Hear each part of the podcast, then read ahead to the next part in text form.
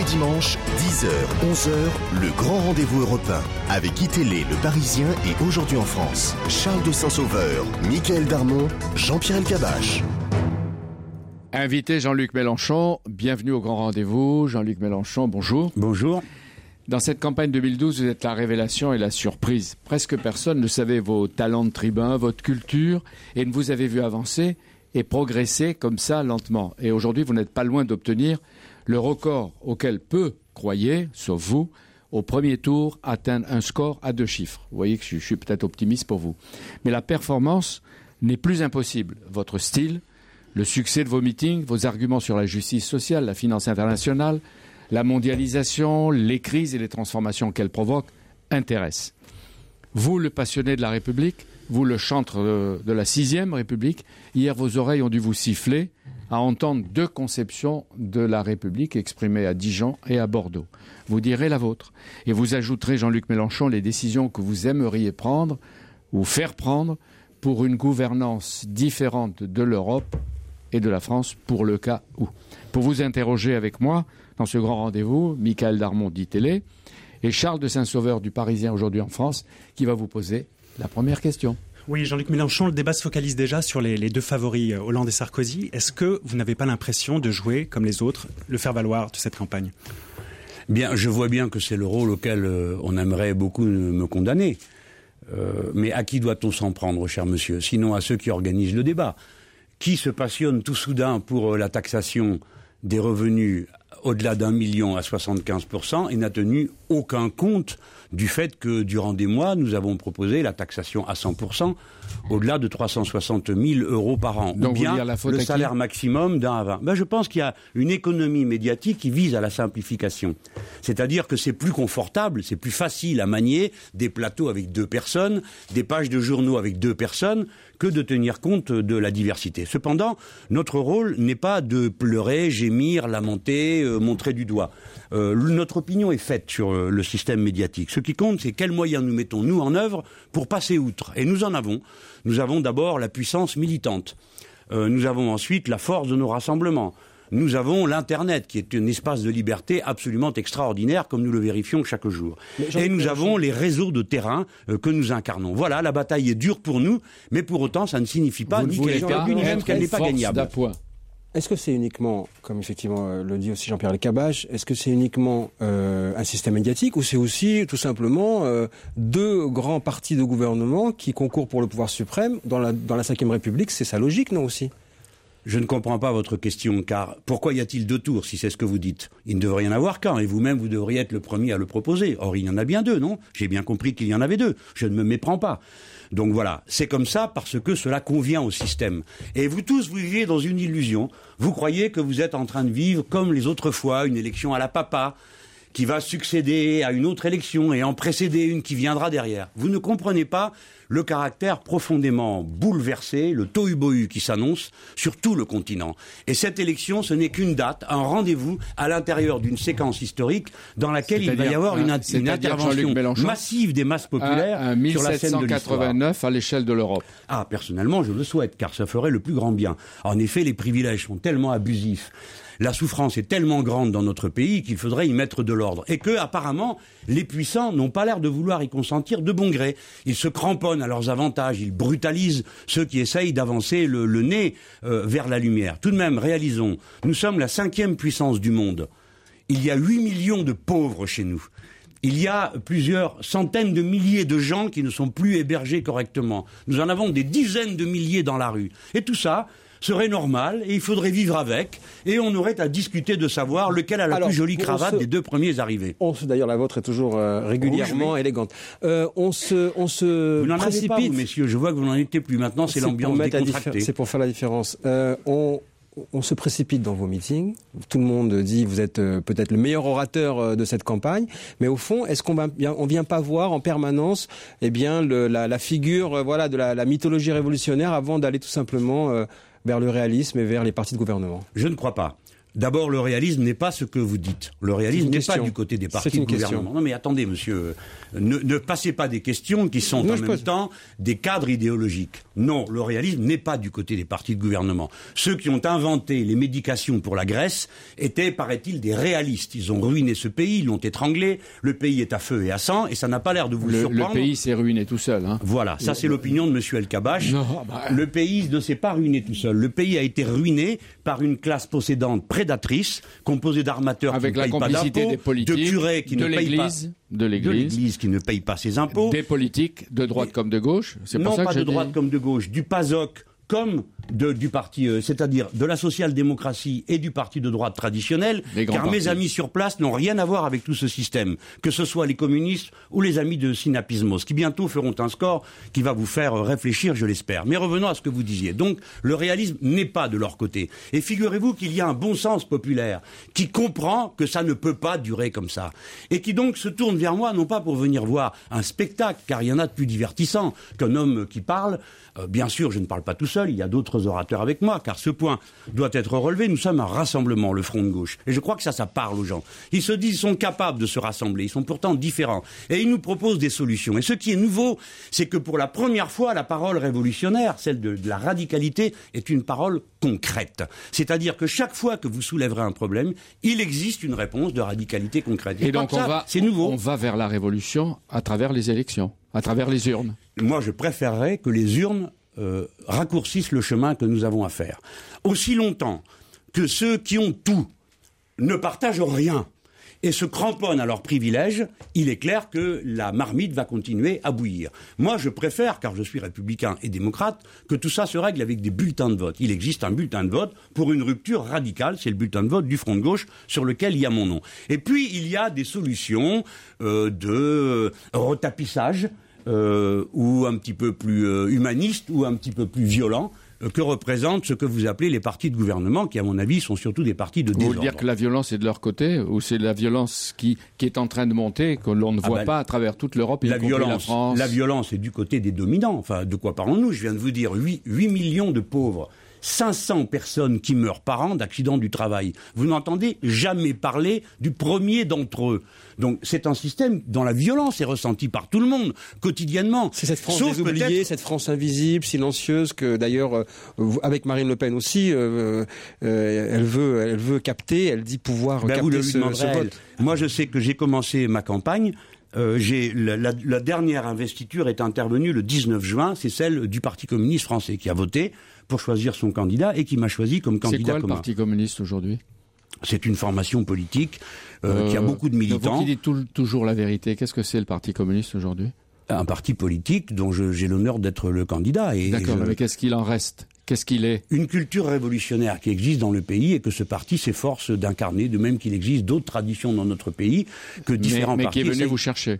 Parce que vous ne pouvez pas trouver en- Non, à c'est pas l'intérieur de lui-même, en non, son sein, c'est pas du tout comme un ça. Mélenchon. C'est bien ce que je, je vous disais tout à l'heure, El Kabach. Vous êtes, Monsieur El Kabach, vous êtes prisonnier d'une vision épuisée Je du monde. homme libre. Non, mais je vais vous dire, El si je peux me dire une, une toute petite Je vous en prie. Nous n'entrerons pas dans le jeu qui vous va si bien du pampan cucu aux journalistes. Aujourd'hui, on essaie d'être au-delà. D'accord. Parce qu'il n'y a pas la vocation d'aider ma- que vous étiez à une hauteur culturelle qui me montre qu'on n'est pas dans le pampan culturel, en Absolument, effet, comme vous dites. absolument, Bon. absolument. Alors essayez de vous élever à cette hauteur, Oui, à la hauteur de pour suivre vos propres conseils.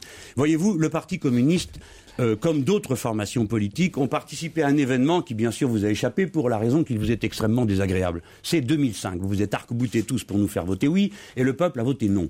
Et le Parti communiste s'est singularisé à ce moment-là, dans la mesure où il a pris sur ses épaules l'essentiel de l'organisation matérielle de la campagne que nous avons menée et de l'agitation intellectuelle, notamment en publiant, tout ça vous, ne pouvez pas le savoir, mais nous, nous le savons, un numéro de l'humanité qui fit histoire, puisque c'était en quelque sorte le bréviaire du nom. Et donc le Parti communiste s'est trouvé dans cette mouvance. Je m'y suis trouvé en, rupture avec le Parti socialiste et d'autres. Et cela a créé entre nous des habitudes de travail. Si bien que lorsque nous avons recommencé à voir arriver à l'horizon la question européenne, Jean-Pierre Elkabach, c'est-à-dire aux dernières élections européennes, nous avons décidé de nous mettre en commun, puisque nous avions sur cette question européenne un programme commun. Et c'est là que nous avons fondé le Front de gauche. Voilà comment les choses se sont faites. Et ce que nous avons constaté, aussi bien les communistes que moi, qui étais militant socialiste, c'est qu'il y avait dans notre peuple une disponibilité pour cette grande rupture que nous appelions de nos voeux. Et au, au fond, elle s'est vérifiée. D'où sortent tous ces gens qui viennent dans nos réunions Qui sont ces gens qui disent qu'ils veulent voter pour Jean-Luc Mélenchon, qu'on pas qui était un illustre inconnu il y a encore deux pour ans Mélenchon on va voter pour les communistes? Est-ce qu'on vote vont- parce que on, votre personnalité séduit ou on vote pour euh, finalement ce parti Je pense que- qui, n'a- qui, qui fait des scores euh, euh, faibles depuis des années et que vous voulez certainement revitaliser? Je pense que les gens votent pour un ensemble, ils saluent le rassemblement. Je pense qu'ils sont reconnaissants aux communistes d'avoir fait le geste d'investir quelqu'un qui n'est pas issu de leur rang, euh, tout en bâtissant avec lui un programme ensemble. Non, il n'y a pas de difficulté à ça. Euh, simplement, bien sûr, ce qui est sûr, c'est que dans cette affaire, le Parti communiste est en train de renaître. Ça, c'est sûr. Parce qu'il puise Il aura un groupe parlementaire le moment Il aura un groupe parlementaire qui Tiens, ne à devra propos- à personne. Pourtant, À Pierre propos- Laurent a du mal à exister dans les meetings. À Pardon propos- À propos, Jean-Luc Mélenchon, après, est-ce que vous serez candidat aux élections législatives pour continuer le combat dans l'hémicycle de l'Assemblée nationale? On va voir, vous savez, moi, je ne me pose pas de questions au-delà de l'horizon de l'élection. J'ai un travail à faire qui est déjà tellement difficile, qui absorbe tellement Ne vous d'énergie. interrogez pas sur après. Où mener le combat Non, le parce poursuivre? que, en quelque sorte, pour euh, un homme comme moi, euh, tout déjà vient de m'être donné. Dans la mesure où, après avoir été euh, euh, le porte-parole d'une force aussi considérable, d'avoir été dans le bonheur de représenter ce qu'idéologiquement j'ai toujours été, euh, je m'estime Mais, content. si vous Après, quel permettez, rôle mais- je jouerai, on verra, c'est pas Mais le plus personne important. ne peut croire que là vous vivez une fin, même heureuse, vous vivez une fin. Vous êtes sur le chemin de quelque chose d'autre. Oui, c'est sûr. Pour pas moi personnellement, pour- pour mais là, et pour les forces. Vous y, vous y réfléchissez quand même. Vous Oui, êtes un homme mais- politique. Mais, vous voilà, réfléchissez. mais une force est en train de naître sous vos yeux. Euh, c'est à la fois la renaissance d'un ancien courant révolutionnaire qui a toujours existé dans notre pays, qui s'apparente aux Lumières, qui va peut-être, si on allait chercher des racines profondes, jusqu'à Montaigne, hein, et qui va continuer en passant par euh, euh, les maillotins, qui va continuer avec les sans-culottes, et ainsi de suite. Et la commune de Paris, bien sûr, la glorieuse commune de Paris, dont nous allons célébrer le 18 mars prochain, comme vous le savez, d'une manière extraordinaire l'anniversaire. Mais donc cette force doit à, se- à se passer, mais c'est aussi une force neuve, jeune. Dans le studio qui nous entoure, les, les- les personnes qui nous entourent, il y a ici des jeunes gens qui ont entre 14 et 15 ans et qui ont fait le choix d'adhérer au Front de gauche. Bon, je les regarde comme j'imagine qu'on me regardait moi lorsque j'avais 14 ou 15 ans et que je m'engageais avec la Mais vous gauche. savez Les parler de cette futurs génération Mélenchon. qui est née avec Internet, qui n'aime plus la hiérarchie, qui vit en réseau. Euh, vous pensez que vous serez capable de leur, de leur parler?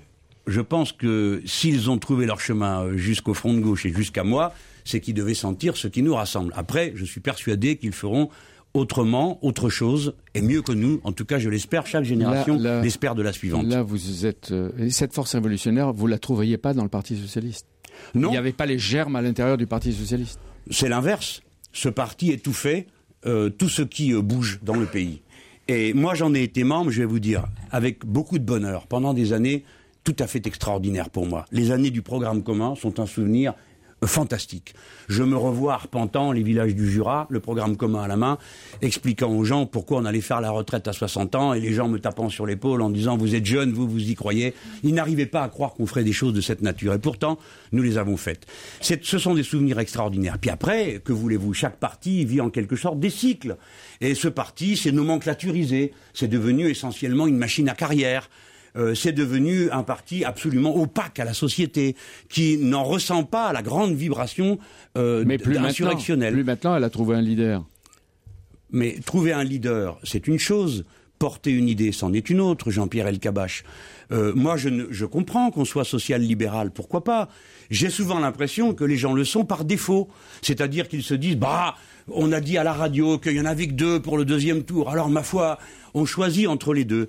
Mais je ne vois pas beaucoup d'enthousiasme, je ne vois pas de grandes idées qui portent. Est-ce que vous moi, vous quand je me de présente François devant vous, vous, pensez ce que vous voulez de moi, mais vous voyez un autre monde qui se dessine devant vous. Quand vous voyez Monsieur Hollande, que voyez-vous? La répétition plan-plan du monde comme il est, arrangé ici, une rustine, là-bas un sparadrap, et quelques bonnes intentions. C'est bien, c'est mieux, mais ça ne fait pas le compte Mais par rapport à la grande misère qui pense que arrive. Vous allez finir avec lui et pouvoir le soutenir, parce que même vos admirateurs et qui euh, apprécient le stratège que vous êtes, au moins pour en arriver là, euh, euh, lors de l'élection présidentielle, n'imaginent pas votre présence au deuxième tour. Alors à un moment donné, il va vous falloir qu'avec... d'imagination. D'accord. Mais euh, Oui, mais pardon, Jean-Pierre Elkabach, je parle sérieusement. Non, mais je voudrais Je vous bien. en prie. Moi, je voudrais bien parce que vous êtes une force, vous avez ce talent que tout le monde vous reconnaît. Ah, vous voudriez et que bien. je connais- une voix ce matin je- dans ce studio. Et que je connais depuis beaucoup plus longtemps que d'autres. Bon, ça, ça c'est une chose. Mais si vous êtes de temps en temps réaliste, même si vous ne serez pas au deuxième tour. Et à ce moment-là, il faudra choisir. Vous venez de, de dénoncer euh, le, le système Hollande, etc. Et vous finirez par l'aider à- déjà aujourd'hui vous l'influencez, mais peut-être déjà à l'aider à entrer à l'Élysée éventuellement. C'est une question ou une affirmation Parce que là, je vois, question. c'est vous tracez un chemin. C'est une Jean-Pierre question. Non, où il n'y a une qu'une seule solution possible. Ah bah Alors, oui, donc, euh, autant fermer la question pour pouvoir vous laisser. euh, Mais, le mais chemin. Vous savez, Jean-Pierre Elkabbach, elle a déjà été ouverte et refermée une bonne cinquantaine de Non, mais fois au fil répondez, des interviews. C'est bien qu'il y a un grand courant d'air autour de cette question. Donc je la reprends avec beaucoup de goût et de plaisir, comme vous allez le voir. Premièrement, je vais commencer par vous, vous faire un tout petit mini, micro cours d'histoire. L'histoire n'est pas linéaire. C'est-à-dire que les choses ne vont pas leur chemin, progressant un petit peu et un petit peu. Donc on est à l'aube d'une vont- rupture. nous sommes à l'aube d'une rupture, car ici autour de cette table, aucun d'entre nous ne peut dire si l'euro sera encore là dans un mois et demi.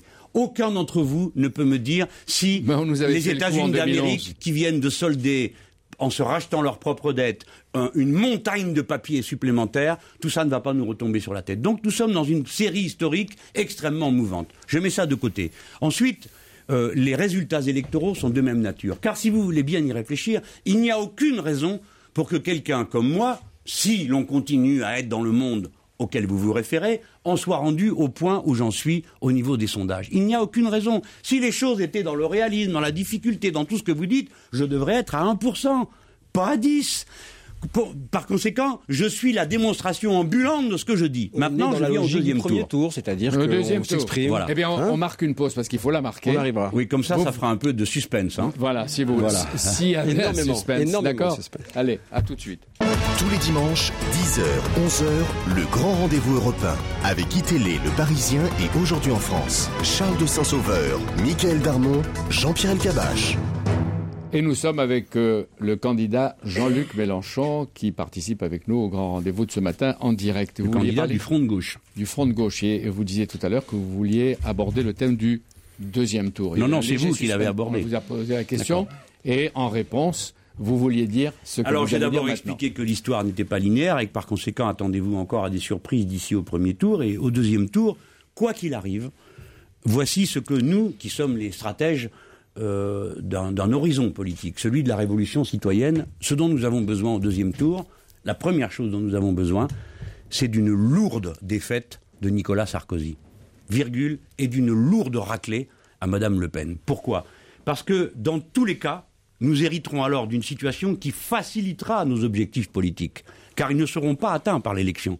L'objectif, c'est la révolution citoyenne, c'est-à-dire la transformation, excusez-moi, du régime euh, politique, le passage à une sixième république avec la, la convocation d'une constituante et la modification profonde de la répartition de la richesse dans notre pays. C'est ça l'objectif. Alors soit nous y arrivons à cette élection, soit nous n'y arrivons pas tout de suite, mais de toute façon, pour pouvoir continuer, nous avons besoin du fait que la droite subisse une raclée. Alors première chose, les hauts fonctionnaires qui ont travaillé sous euh, Nicolas Sarkozy, vous en faites quoi? Ben, normalement, les fonctionnaires servent l'État, n'est-ce pas Par conséquent, ils serviront et ils obéiront comme c'est leur devoir. Ils ne partent pas. Ceux Mais qui ont pas, travaillé, moi, comme l'avait dit François, François Hollande. Non mais, non, mais je ne veux pas, j'ai pas l'intention de commenter pour euh, trouver des divergences. mais quelle est votre conviction à vous? Non, mais moi, je suis pour euh, que les serviteurs de l'État servent et obéissent. Je n'ai jamais vu autre chose se produire durant le temps où j'étais ministre. J'ai convoqué les hauts fonctionnaires qui étaient là. Tous n'étaient pas d'accord avec ce que j'avais envie de faire. Ils l'ont fait parce que c'était moi qui commandais. Quand on a une commande politique claire, les fonctionnaires servent et obéissent. Voilà, ça s'est toujours passé comme ça. Maintenant, je vais vous dire, ne prenons pas les problèmes par le petit bout de la lorgnette. Ne commençons pas à examiner ici, là, ce qui ne va pas dans la Ve République. La Ve République, c'est le régime de l'abus de pouvoir permanent. Nous le savons depuis qu'elle existe. Et qui corrompt et pourrit tout par la tête par l'abus du pouvoir du principal personnage, monarque présidentiel, à qui tous les pouvoirs Ça, sont de- consentis, De notamment... Gaulle, en passant par Mitterrand, Chirac, etc.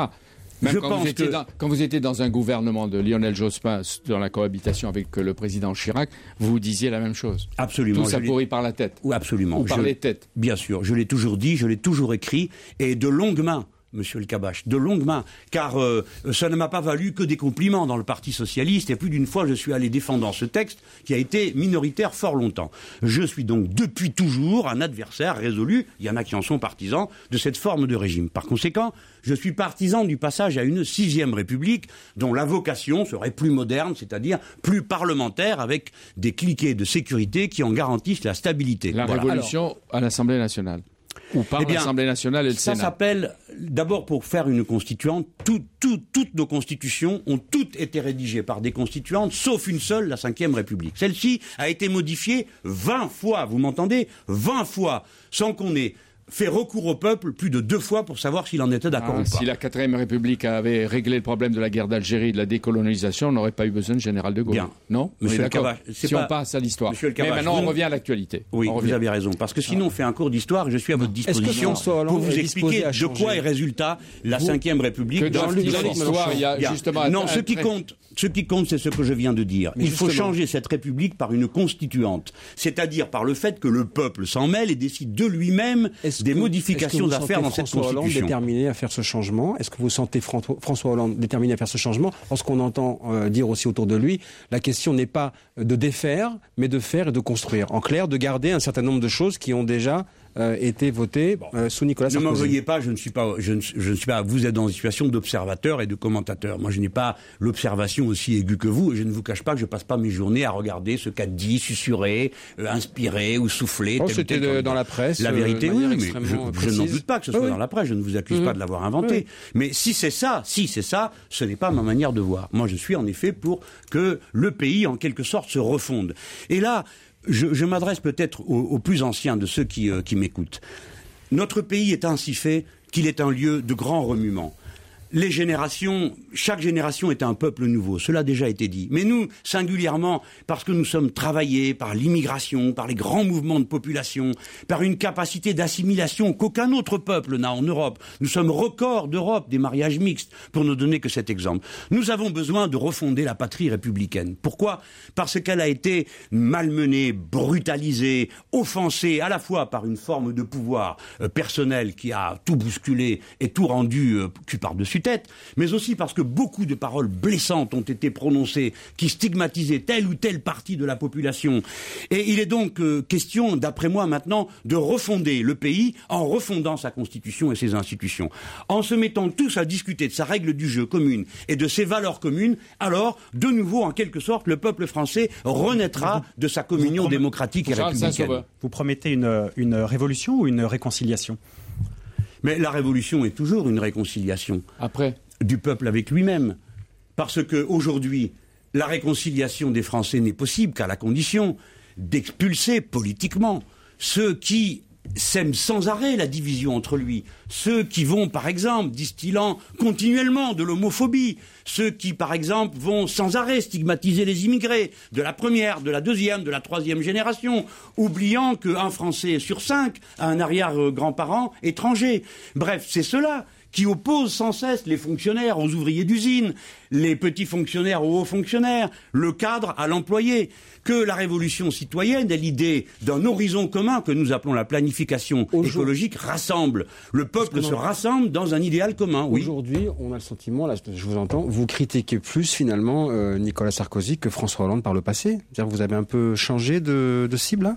Ah non, ben, il y, a- il y a des étapes dans une campagne. Euh, la première étape était celle de notre rassemblement. Elle s'est conclue le 19 juin par notre grand meeting à Stalingrad. Il y a eu une deuxième étape que voulez-vous, je n'y pouvais rien. Il y avait la primaire socialiste au cours de laquelle tous les abus ont été possibles puisque la parole a été absolument monopolisée par une seule et unique organisation. Puis ensuite, nous avons payé une deuxième fois au grattage. On nous a dit, comme l'opposition de gauche a eu la parole, vous ne l'aurez pas pour la suite. Donc là, il fallait se délimiter, montrer en quoi nous étions différents, nonobstant le fait qu'ils avaient organisé une élection entre eux. Et maintenant, à partir du mois de janvier, nous sommes entrés dans la bataille, la mère de toutes les batailles, celle qui consiste à expulser la droite du pouvoir et à rabattre le caquet de l'extrême droite. donc, nous sommes dans cette phase-là. euh, euh, vous l'attaquez moins, François Hollande. Et, Je- je euh, l'attaque oh, pas, non euh, Non, non, non. Enfin, ou les, les idées ou ce qu'il représente, parce qu'on raconte qu'il vous a été demandé pour préserver l'avenir de moins critiquer ou de critiquer avec moins de verve. Non, personne ne me fait ce genre de commande compte tenu de mon caractère De extrêmement rebelle. oui, suggestion, Cependant- non, non, non, non, non. Mais j'ai une tête, figurez-vous, Jean-Pierre Elkabach, et dans cette tête, elle contient une masse grise qui s'appelle un cerveau, et qui est entraînée par euh, de longues années de combat politique. Et dans le combat politique, je sais qu'il ne faut pas se tromper de saison. Là, nous sommes dans la bataille pour battre politiquement la droite et l'extrême droite. Pourquoi devons-nous le faire? Parce que si nous le faisons en France, même vous voyez, pour élire un modéré. Eh bien, nous donnons un signal à toute l'Europe qu'il est possible de se débarrasser des libéraux. Et ensuite, notre heure viendra. Moi, je souhaite qu'elle vienne maintenant. Je pense que s'ils le veulent par leur bulletin de vote, les Français peuvent créer cette heure maintenant. Alors, Ça sera plus, moins douloureux Hier, pour les eux. deux, les deux favoris, ou les deux qui sont mis en tête par le système médiatique, etc. Non, par le sondage, Et par les le système et- médiatique. Vous et vous les suivez. sondages, et les, et les sondages, hein, les mettent en tête. Euh, on parlait de la République. Euh, à Bordeaux, Nicolas Sarkozy a dit la République c'est une morale, une politesse, le respect et pas une succession de coups bas. Il a dit il faut réussir l'intégration qui ne fonctionne pas, mais l'immigration choisie, pas l'immigration clandestine. Et euh, il a ajouté que s'il accepte et respecte les minorités, il refuse le communautarisme au nom de la laïcité. Et il cite, sans dire le mot, le halal, et pourquoi pas le cachère, il faut conserver nos habitudes alimentaires, y compris dans les cantines scolaires. Qu'est-ce que vous en pensez, vous? Et qu'est-ce que vous feriez? Parce qu'il propose, s'il est réélu, que soient étiquetées les viandes en fonction des Tout méthodes de de l'abattage. C'est ça. Sur la viande serait marqué êtes-vous- République française. Êtes-vous euh, euh, parti avant de la bête, euh, élevage de Monsieur Ratapoil, et Comment on fait pour les cigarettes Ce ça est grotesque. Voilà. C'est un abus de langage. On ne doit pas mêler la belle et grande idée de la République à ces sornettes qui ne poussent qu'à s'affronter les uns contre les Mais autres. même l'Europe le dit, parce qu'il y a des directives européennes pour favoriser l'hygiène et la santé publique, Très et d'autre part, faire moins souffrir euh, les bêtes Voilà. qu'on abat. C'est un non-débat Voilà. pour vous? Pardon C'est Oui, un non-débat. tout à fait un non-débat. Ah, c'est une bien. invention pure et simple qui est destinée à opposer les gens les uns aux autres. Tout ça est ridicule.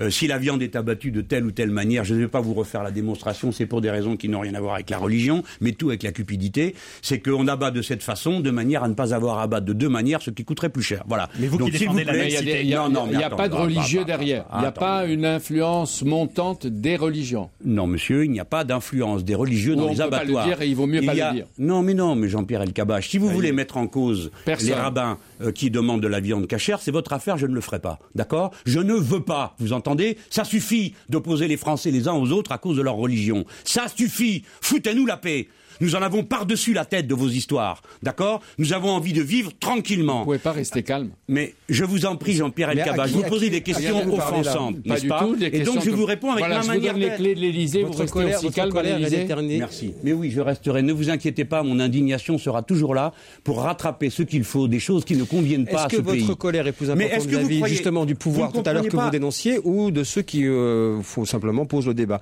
Tout à l'heure, vous disiez, au fond, c'est le pouvoir en place qui euh. Absolument. Essayé de répondre à M. El Kabash que Et si l'abattage était fait de cette manière, ce n'était pas pour des raisons religieuses. M. El Kabash m'a demandé si j'y voyais la main des religieux. Je lui réponds que non.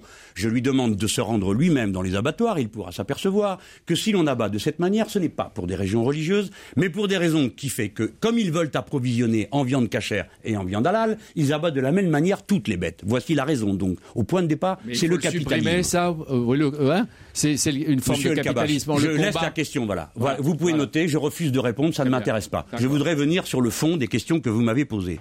Vous m'avez longuement interrogé, en reprenant les propos de Monsieur Sarkozy, sur la République. Alors, parlons de la République. La République, je m'excuse, ce n'est pas la viande halal ou cachère. Voilà. La République, c'est un modèle la d'organisation de la société.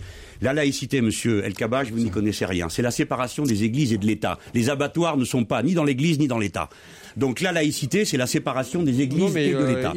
Alors nous connaît, allons venir connaît, maintenant sur la la laïcité, République. Elle doit être laïque, donc on ne la mélange pas avec des sujets qui sont dérisoires Et qui gênent. n'ont rien à voir avec. euh, Mais non, monsieur El Kabbach. Mais enfin, vous êtes mon adversaire ou mon interrogateur j'interroge, mais quand ça vous embarrasse, vous voulez pas répondre. Mais je- et mais- d'accord, et vous, vous essayez de rapetisser les interlocuteurs. On va essayer de, de- de continuer à travailler de la meilleure manière. On a des tas de questions à vous poser. On continuera, à les, on va, euh, continuera à les poser, que vous le vouliez ou pas. Bien sûr. Michael Darmon. Votre conception de la République, vous étiez justement en train de l'expliquer en disant, au fond, pour euh, clore le débat, c'est une instrumentalisation de, du débat qu'a lancé Marine Le Pen. L'histoire de la République, exprimée hier à la fois par François Voilà. Hollande et à la fois par euh, Nicolas Sarkozy. Qu'est-ce qui vous plaît le plus? Alors, je pense que les deux devraient aller aux fondamentaux. La République, c'est la chose commune. Et elle est caractérisée par le fait que nous sommes tous citoyens, c'est-à-dire que nous avons tous le même droit à voter la loi, indirectement par nos députés, mais voter la loi, et la loi, comme elle est votée par tous, s'applique à tous. Ça, c'est le fondamental. Et ensuite, chacun d'entre nous n'est pas appelé à dire ce qu'il croit bon pour lui-même, mais ce qu'il croit bon pour tous. N'est-ce pas? C'est ce qui fait de nous des républicains. Voilà les fondamentaux. Et demandons-nous si ces fondamentaux sont respectés. Ils ne le sont pas. Voilà la situation nouvelle dans laquelle nous sommes. Ils ne le sont pas parce que sont décidés par-dessus notre tête Mais quand François au Hollande niveau dit européen. État impartial, nouvelle décentralisation, pouvoir redonner aux régions. J'entends, je comprends, François. je Attention, comprends. Michael. Non, Je pose la question, je pose, mais voilà, la question est posée. Quand, quand François Hollande dit nouvelle organisation de l'État, compétences données aux régions, État impartial, ça vous, ça vous plaît pas? Alors, bien sûr, ça m'enthousiasme et ça m'intéresse beaucoup. Je vais faire comme vous. Mais je voudrais d'abord que vous entendiez ma propre position, si ça ne vous ennuie pas. non, non, ça ne vous ennuie pas Non seulement ça ne m'ennuie pas, mais en plus ça m'intéresse. Ah, je suis très content. Voilà. Alors, ma propre position est la suivante. Comme les droits fondamentaux démocratiques ne sont plus respectés, je pense qu'il faut y remédier aux deux endroits où ces droits sont bafoués. Premièrement, au niveau européen, et en particulier, je demande que l'on demande au peuple français si oui ou non il est d'accord avec la confiscation de ces droits démocratiques qui est opérée par le mécanisme de stabilité et le prochain traité européen. Et deuxièmement, dans ce propre frontière, en France, je demande à ce que l'on convoque une constituante de manière à ce que soient rétablis les droits démocratiques des Français qui sont niés par la monarchie quinquennale. Voici ma vision des choses. Et c'est pourquoi j'estime que, en partant de ces fondamentaux et de cette manière de voir les choses, je comprends que les deux pensées, que ce soit celle de François Hollande ou celle de Nicolas Sarkozy, sont des pensées incomplètes, qui ne vont pas au bout de la réflexion. Voilà le reproche que je leur fais et je trouve ma position plus claire, en quelque sorte plus carrée. Comment vous allez justement euh, mettre cette influence euh, que vous voulez mettre si jamais euh, le- François Hollande arrive euh, au pouvoir Vous participerez à un gouvernement Vous poserez des conditions vous, Parce que après, euh, voilà, il faudra euh, mettre en, en œuvre cette rupture dans nous le verrons système, alors. comme vous dites. Nous verrons, nous verrons, nous verrons. Vous verrez. Oui. Ça veut dire quoi Avec sa proposition de taxer les, les très riches à plus de 75%, à 75%, vous avez dit que François Hollande était sur le bon chemin. Oui. Vous le pensez toujours, oui? Oui, je pense qu'il est sur le bon chemin parce que euh, je dois avouer que nous qui faisons cette proposition, elle est même plus sévère puisqu'elle est, elle vient 100%. en deux, elle vient en deux aspects. Nous nous proposons euh, D'abord, de ne pas fixer des chiffres dans l'absolu comme ça. Le problème des impôts ou des salaires, c'est pas de punir les riches. C'est, c'est pas le sujet.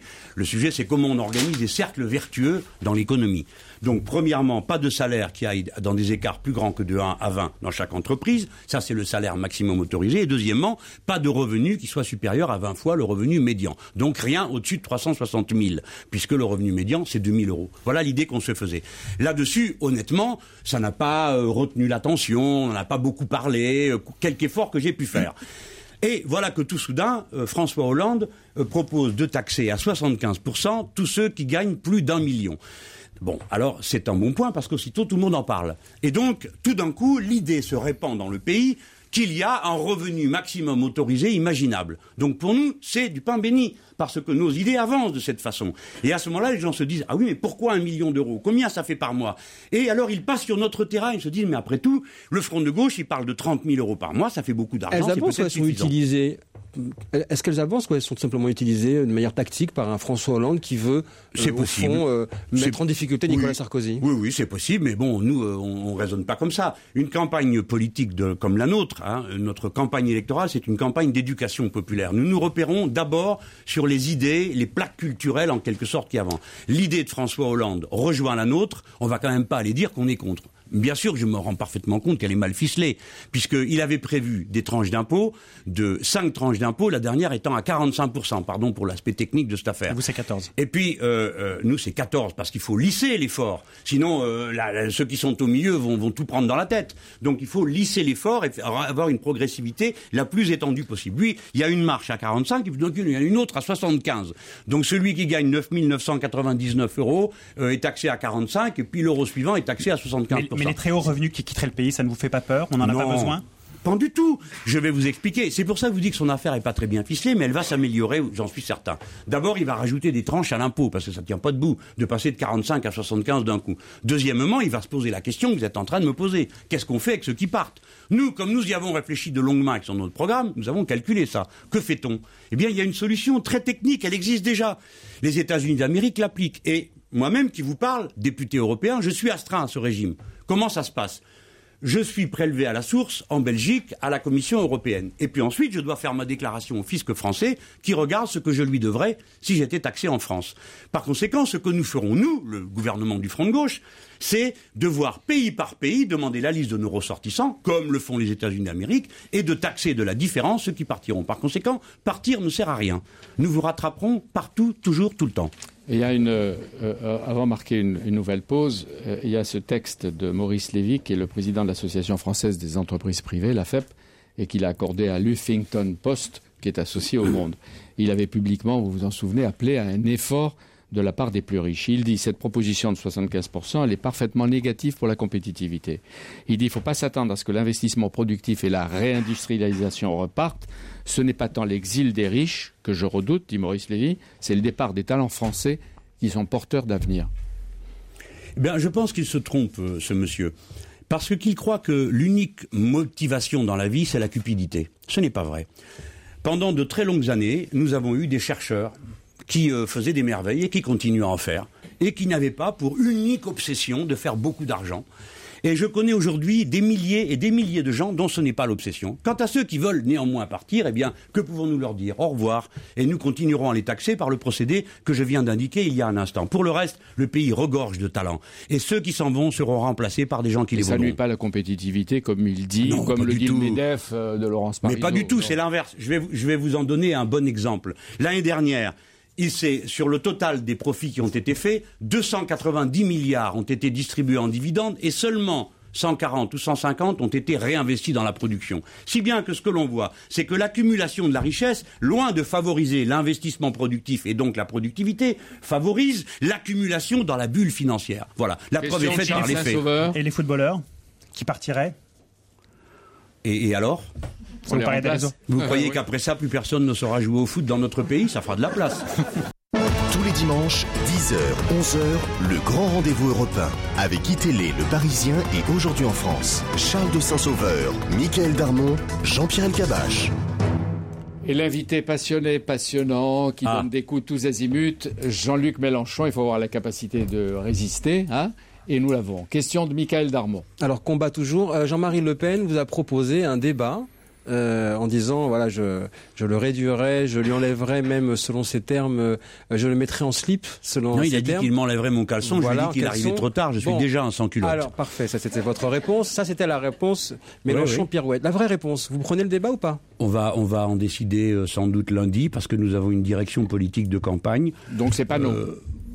c'est à voir. Ce qui m'intéresse beaucoup dans cette histoire, c'est que le Front National est perclus de contradictions et que Mme Le Pen est une espèce d'apparence flatteuse euh, que le Front euh, a mis en place, comme dans toute l'Europe d'ailleurs. Dans toute l'Europe, ils mettent en avant des femmes pour donner l'impression que ça y est, euh, ce genre de parti Mais à votre avis, est-ce que Jean-Marie Le Pen y joue encore un rôle où il est satisfait ou agacé de voir que sa fille a progressé Je pense que c'est un chef de guerre et par conséquent il se rend compte que la force est en train de se déliter. Euh, parce que euh, euh, je n'ai pas posé par hasard la question du droit à l'avortement. Euh, Madame Le Pen est peut-être un visage féminin, mais c'est un visage réactionnaire, qui a une vision réactionnaire de la place des femmes, à la fois parce qu'elle invente leur retour à la maison et parce qu'elle leur nie euh, le droit à l'avortement. Mais euh, Madame Le Pen avait pendant un temps dit qu'elle elle s'opposait au remboursement par la sécurité sociale du droit à l'avortement. La vérité, c'est que la masse du Front National est contre le droit à l'avortement, tout simplement, et pas, pour le, et pas seulement sur la question du remboursement. Je vous donne cet exemple pour vous montrer qu'elle est en quelque sorte le casse-misère, une espèce de figure qui essaye de vous allez en discuter à titre personnel. Vous, vous seriez intéressé à faire ce débat face à Jean-Marie Le Pen?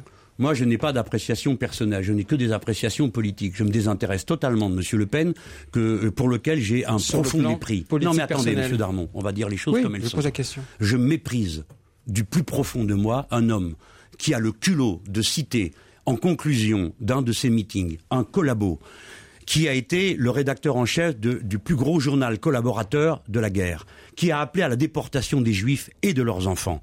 Je le méprise, tripes et boyaux, du fond de mon cœur. Par conséquent... Vous parlez de Brasilac? Je parle, je parle de Brasillac qu'il a cité. Je parle de lui, Monsieur Le Pen, qui a eu le culot de faire ça, et elle qui a la lâcheté, alors qu'elle est candidate à la présidence de la République, et que le devoir d'un Français, lorsqu'il entend une chose pareille, c'est de se lever et de partir.